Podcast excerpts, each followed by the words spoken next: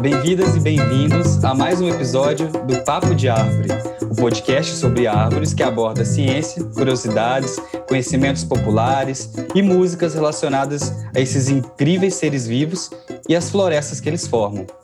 Este é um projeto de extensão do Instituto Federal de Educação, Ciência e Tecnologia do Amazonas, IFAM Campus Tefé. Eu sou o Carlos, sou bacharel em Engenharia Florestal pela UFLA a Universidade Federal de Lavras, e sigo firme aqui com meus parceiros Marco Simão. E aí, pessoal, beleza? Estamos de volta aqui com mais um episódio.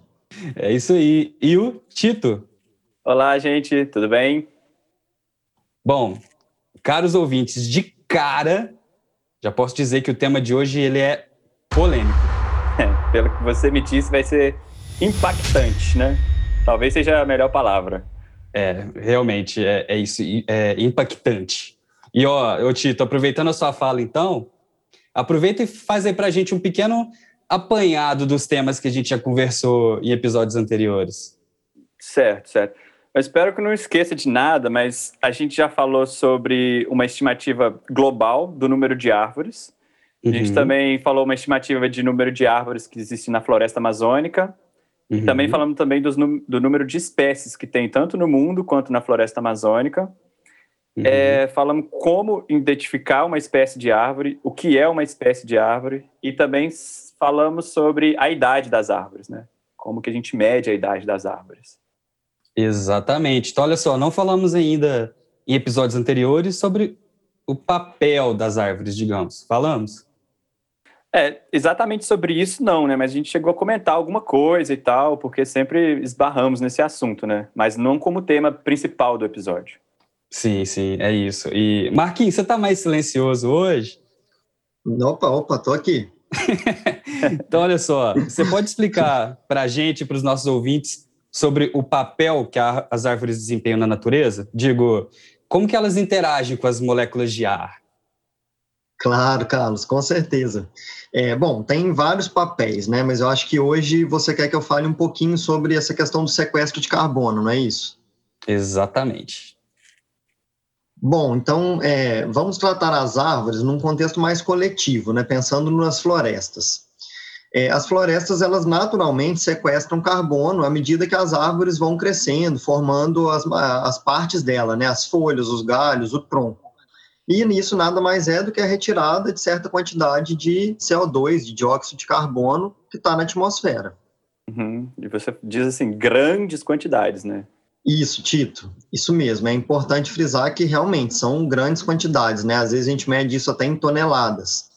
Né? E grandes florestas, a gente até costuma apelidar de sumidouros ou de drenos de carbono é, é, que as árvores, durante o seu desenvolvimento, elas necessitam de uma quantidade né, grande de carbono.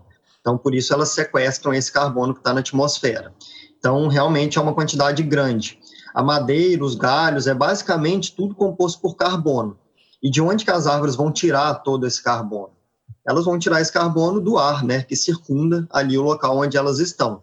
Então, em um hectare de floresta amazônica, por exemplo, que é, vamos dizer, aí, do tamanho de um campo de futebol, é, essa área de floresta sequestra carbono do ar a uma taxa de cerca de 2 toneladas por ano, né, de acordo com um artigo publicado recentemente, agora em 2020, na revista Science, intitulado Long Term Thermal Sensitive of Earth's Tropical Forests, que numa tradução livre a gente podia falar que o título é Sensibilidade Térmica de Longo Prazo das Florestas Tropicais na Terra. Eita, muita coisa, né? Então, é por isso que o plantio de árvores, de florestas, ajuda a diminuir os poluentes na atmosfera, né? Exato, Tito, é isso mesmo. Ah, sim.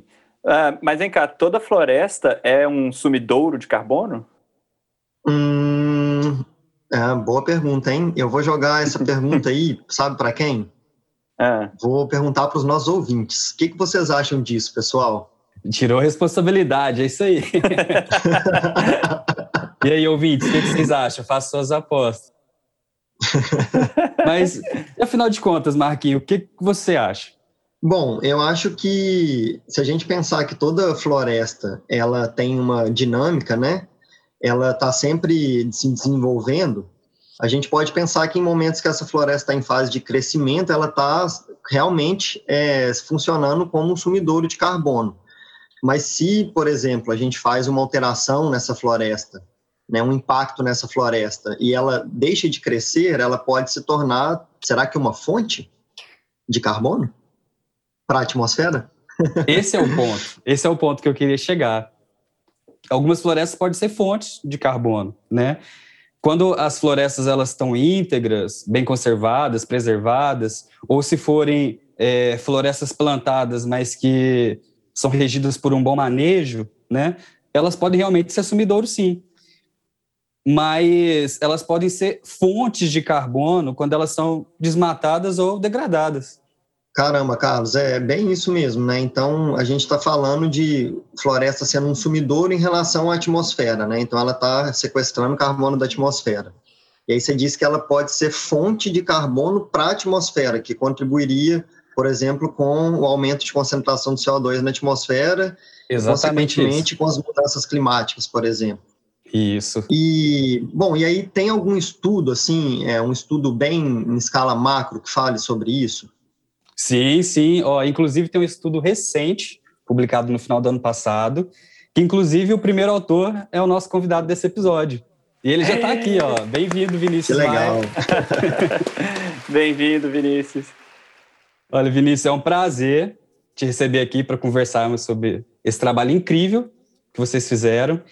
Incrível pela relevância desses resultados, né? E pela tristeza que isso nos causa, de certa forma.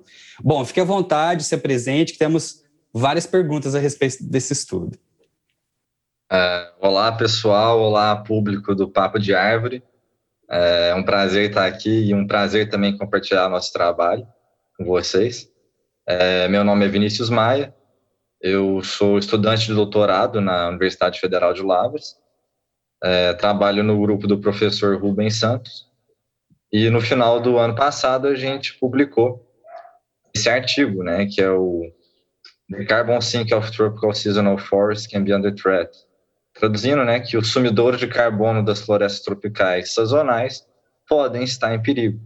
E esse título é chamativo devido ao resultado, né, que a gente encontrou, que foi um pouco alarmante. É, é o que a gente vai falar sobre hoje. Maravilha. Então, olha só, bom, já que agora você se apresentou, né? Eu queria iniciar fazendo uma pergunta básica. É, qual que é a relação das florestas com a mudança climática? A, a relação das florestas com a mudança climática é uma relação em via de mão dupla. As florestas tanto afetam as mudanças climáticas quanto as mudanças climáticas afetam as florestas. É, vamos começar falando do efeito estufa, que é um uma coisa essencial do planeta Terra, né? Que com o dióxido de carbono na atmosfera é, mantém a temperatura dentro de um nível adequado para as formas de vida que a gente conhece. É, mas se a concentração desse gás, né, do dióxido de carbono, aumenta na atmosfera, acontece um efeito justamente estufa.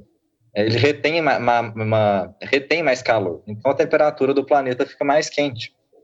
E esse aumento de temperatura no planeta ele não só aumenta a própria temperatura, como também vai afetar o ciclo hidrológico, é, ventos. Então, a, o termo mudanças climáticas, né, ele é mais relacionado a alterações no clima do que um aquecimento global, como era dito. É, então, o clima está mudando em alguns lugares. Alguns lugares vão ficar mais secos, outros mais úmidos, outros mais frios, outros mais quentes.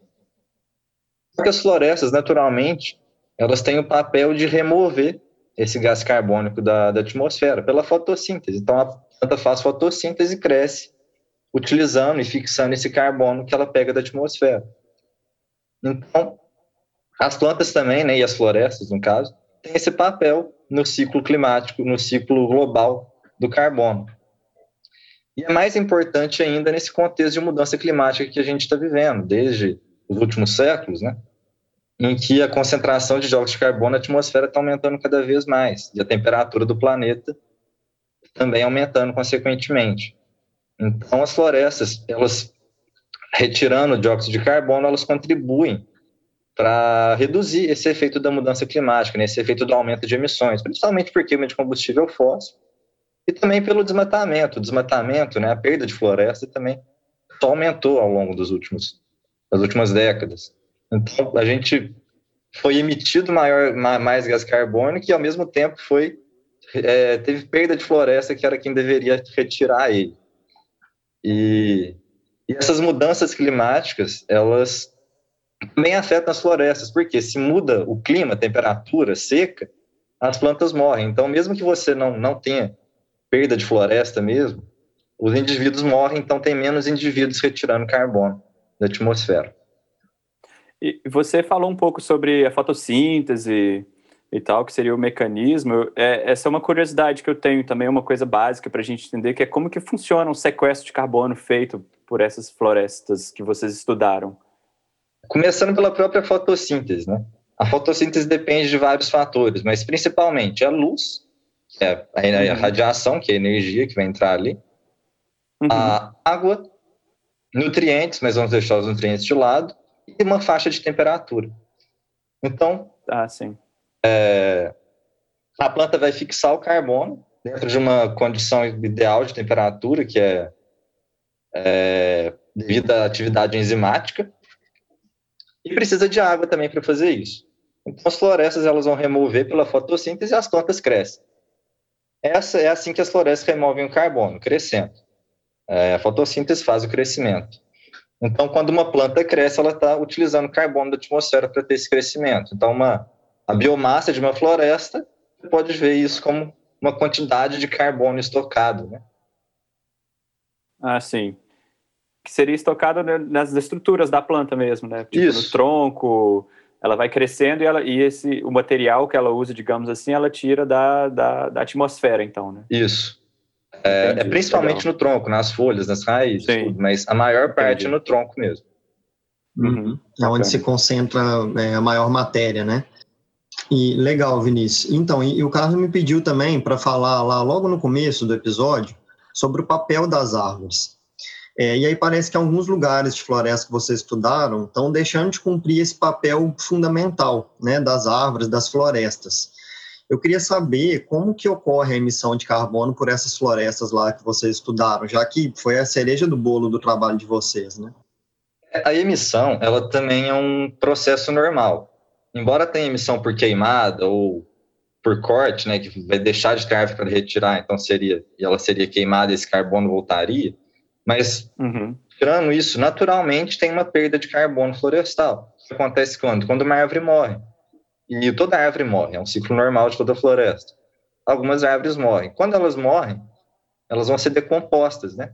Pelos micro-organismos.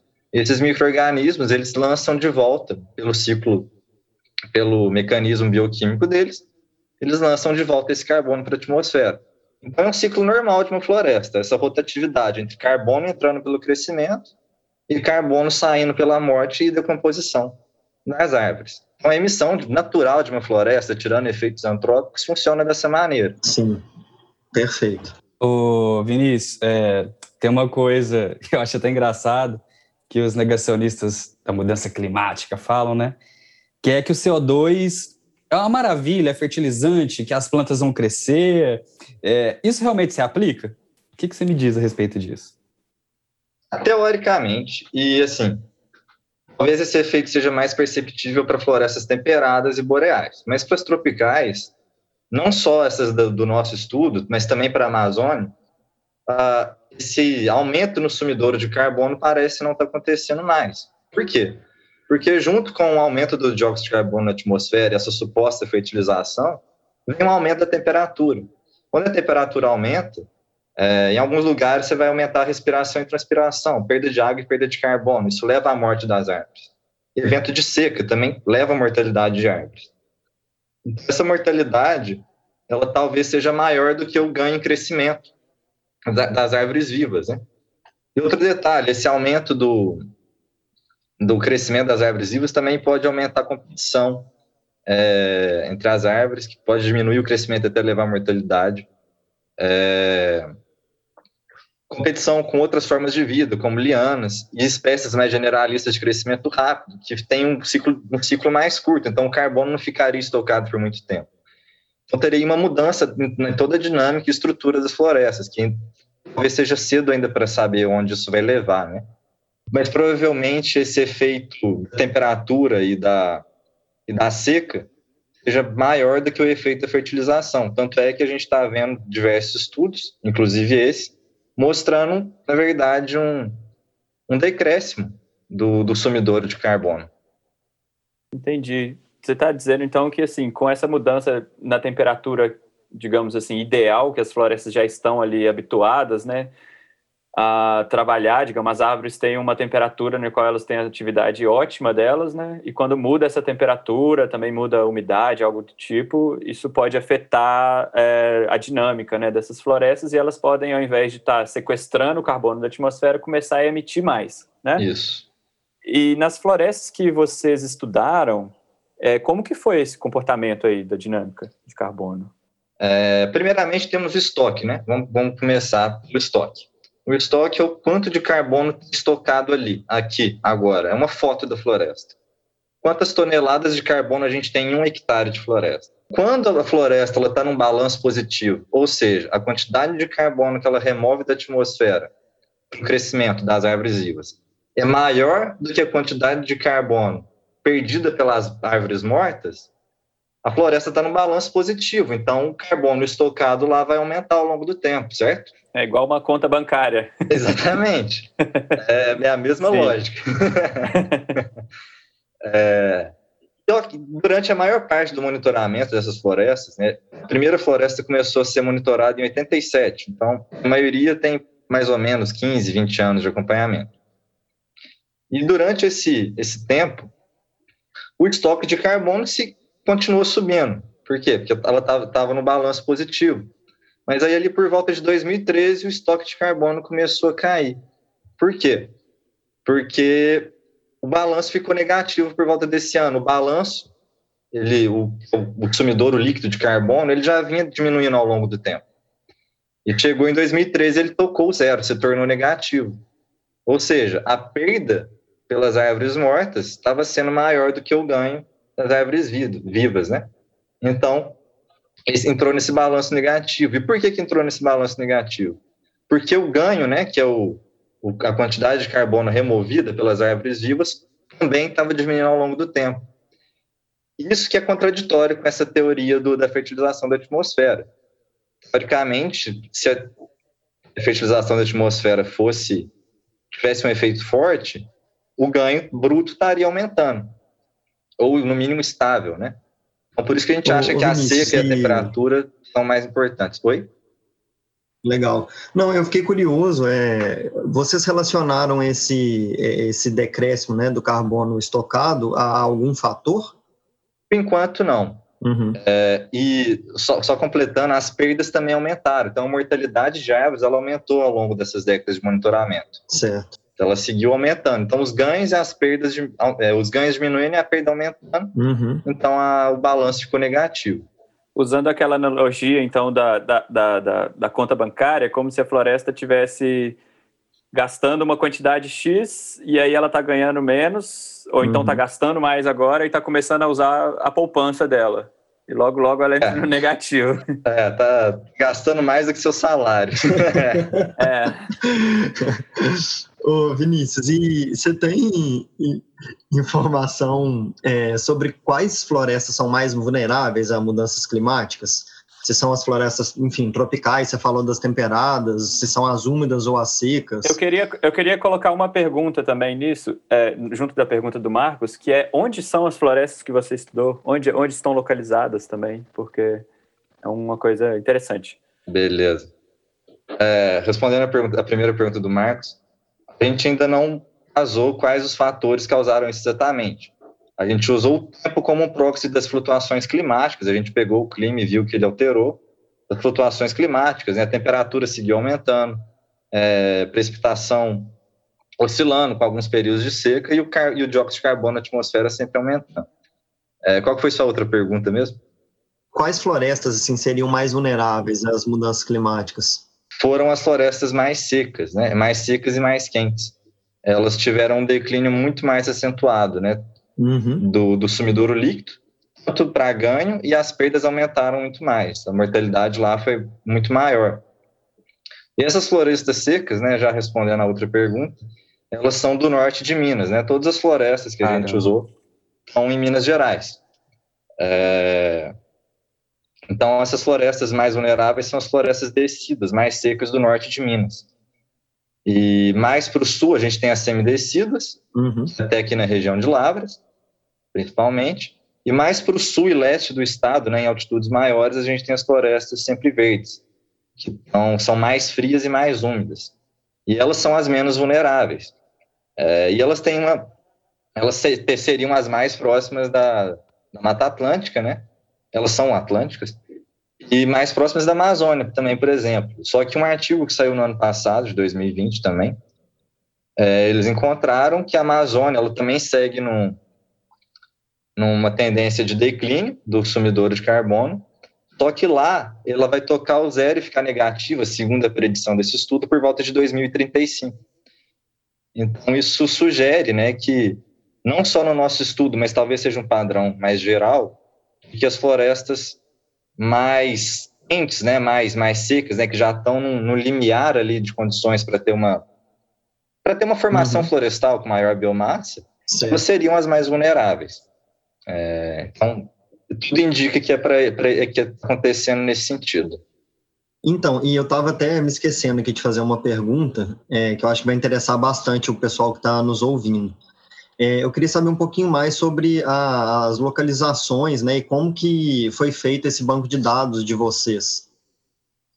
A localização é em Minas Gerais, né, no norte e aqui no sul, tem esse gradiente de florestas, desde descidos, semidescidos e sempre verdes.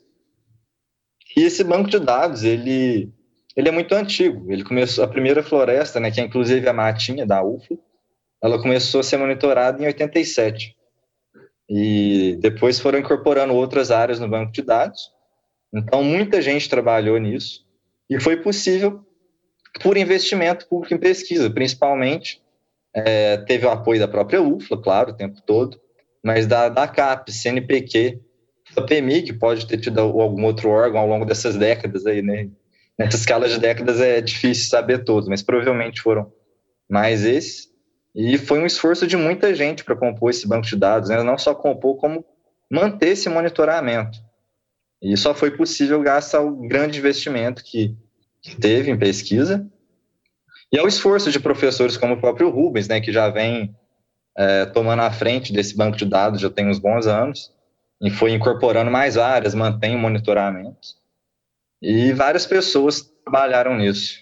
Eu acho que é muito legal você comentar dessa, desse banco de dados de longo, longa duração, porque às vezes a gente fica se perguntando, né, poxa, mas a gente está medindo essas árvores, essa floresta agora, mas é, a gente vai ficar medindo isso por quanto tempo, né? Mas para a gente publicar e conhecer a fundo é, mecanismo né, das florestas, do nosso planeta, principalmente em grande escala, a gente depende muitas vezes dessas, desses bancos de dados de, longo, de longa duração. Né? Então, talvez um investimento que há muito tempo não fazia tanto sentido, né, hoje está aí é, com um resultado super interessante que ajuda a gente a planejar o futuro das nossas florestas. Né? É, com certeza. Com certeza, ótima colocação. E eu tenho uma última pergunta, fazer ela no, no estilo um pouco diferente. Eu quero que você me responda essa pergunta com perguntas, que é o seguinte: quais são as próximas perguntas a serem respondidas em relação à dinâmica do carbono dessas florestas? A, a, primeira pergunta o próprio Marcos já fez, né? Que quais são os fatores que estão causando isso? É, eu posso adiantar que a gente já está trabalhando nisso. é, Gostei. É, não só nisso, mas também em quais fatores ecológicos elas deixam condicionam que as florestas sejam mais ou menos resilientes. Porque, por exemplo, a gente sabe que a diversidade ela tem um papel na estabilidade da, do funcionamento ecossistêmico das florestas. Porque, ok, o clima, temperatura oscilando, algumas espécies não vão se dar bem e, ter, e morreriam. Então, quando uma espécie é excluída da comunidade devido à sua alteração climática, numa comunidade diversa, você tem uma probabilidade muito maior de uma outra espécie ocupar aquele nicho e desempenhar a mesma função. Então, nessas florestas mais diversas, teoricamente, elas seriam mais estáveis, seriam mais resilientes a essas oscilações climáticas. E as florestas menos diversas, menos resilientes. resilientes. E também já estamos trabalhando nisso. É... Acabou que eu não respondi com pergunta, mas acho que eu respondi. Não, genial. Ah, e olha só, é, ô Vinícius, a gente tinha essas perguntas para você, a gente gostaria de agradecer a sua participação aqui com a gente. Foi muito, foi muito esclarecedor tudo isso, né? Eu acho que é uma temática importante para a gente muito colocar importante. na roda no momento que se nega tudo, né? Oriundo da, da ciência. É, e no momento que as florestas estão sendo bastante devastadas também, né, Carlos? A Amazônia atingindo recorde de desmatamento. O foco da conservação e da preocupação, até dos estudos mesmo, por, em grande parte do tempo, foi focado na Amazônia, o Atlântico, o Cerrado. Pouco se falava sobre essas formações intermediárias né, aqui. Então, é um interesse recente da comunidade científica, e até onde se sabe, né, posso estar muito enganado, mas bancos de dados temporais desse tipo de floresta é, é, é, bem raro, bem raro. Esse é um dos poucos. Não vou dizer que é o único, porque eu correria um risco muito grande de falar uma bobagem, mas é bem raro mesmo. Então, um valor muito grande, né? Embora os bancos de dados de Amazônia, nesse sentido, sejam muito maiores, centenas de áreas, mas para essas áreas, essas 32 ah, áreas que a gente usou, é, é genial. Foram muita coisa, Sim. na verdade. Né? O intervalo de tempo também foi muito grande. Então, é um, é um conjunto de dados bem valioso. Uma pergunta que eu não fiz, caso você lembre, vocês têm ideia de quantas árvores é, compuseram, é, no final Nossa. das contas, essa amostragem de vocês? Uhum. Olha, eu diria que por volta de entre 70 e 100 mil, eu não me lembro do número exato. Talvez até mais. É, porque tem uma certa sobreposição, né? Porque às vezes a mesma árvore está no banco de dados como um todo, né? Mas eu, eu, confesso que eu não, não, não coloquei essa informação no artigo e não lembro de cabeça. Não, mas está ótimo. Só para ter uma ideia. De qualquer forma, é um, é um número muito grande, né? É um número grande. Deu muito trabalho, né? Caramba! E aqui, é, como o Tito disse lá no começo, né? É muito, é muito impactante mesmo reconhecer esse poder destrutivo que a gente tem, né? Porque eu, eu, eu acredito que um, um, desses fatores que vocês vão descobrir no final das contas vai estar tá associado ao homem de alguma forma.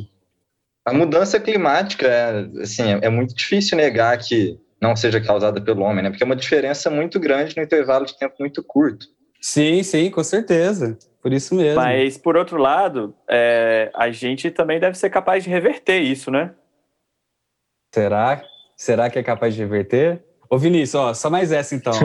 É, esse cenário, ele, ele é reversível?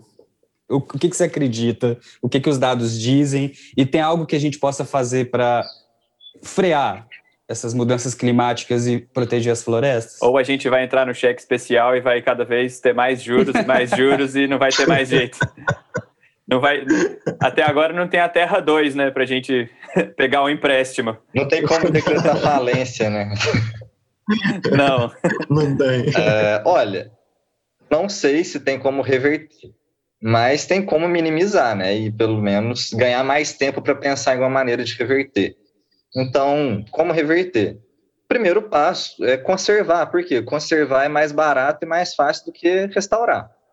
Então, conserva-se o que já tem ao máximo. É, onde está degradado, onde for possível, restaura também. Então, restaurando, a gente vai ter mais árvores fazendo a função delas, né? Que é cada vez mais essencial de retirar o carbono da atmosfera para a gente controlar a nossa situação. E, infelizmente, né, parece que as, as atitudes mais sérias vão ser tomadas quando o efeito da mudança climática se tornar uma coisa palpável porque acho que muita, pessoa, muita gente negligenciou por não ser uma coisa palpável, né? Ser uma coisa de longo prazo. É, tudo se culpa o tempo, né? Então não tem como dizer, ah, tá tendo enchente seca, mas é por causa de mudança climática, é uma coisa muito pouco palpável. Então eu espero que não chegue ao ponto de ficar palpável e para as pessoas é, reversível, né? E o que os dados dizem sobre isso é que se continuar desse jeito vai só piorar, né? Porque, por exemplo, o cenário da Amazônia de 2035 ficar num balanço negativo também. É, isso se as, se as condições continuarem mais ou menos as mesmas, né? Então, se mudar as coisas, mas eu acho que a gente pode fazer e é muito necessário é falar sobre ciência, principalmente com quem não é da ciência, que é o que a gente está fazendo aqui agora também, né? Então, eu acho que essa educação ambiental as próximas gerações é essencial, porque isso vai cair na mão deles, eles que vão ter que lidar com isso. Então, acho que uma das coisas Exatamente. mais eficazes que a gente pode fazer é preparar essas pessoas que vão lidar com isso. Falando sobre ciência e nós, como cientistas, né, falar disso mais fora da academia, talvez é um meia-culpa, né, de que a gente, muita gente, uhum. muitos cientistas ficaram muito na academia e o conhecimento acabou ficando por lá. Então, acho que o desafio é uhum. falar, falar mais, falar de ciência fora do mundo da ciência. É isso aí. Nossa, maravilha. Ó, oh, pessoal, muito, muito, muito prazeroso, muito esclarecedor esse bate-papo. Só que, infelizmente, o episódio de hoje fica por aqui. E, ó, vou pedir para vocês não se esquecerem de seguir a nossa página lá no Instagram. Qual que é, Tito? É arroba Papo de Árvore. É isso aí. E nos vemos no próximo episódio. Até lá. Perfeito. Valeu, pessoal. Valeu, Vinícius. Até lá. Muito obrigado, Vinícius. Valeu, pessoal. Um abraço.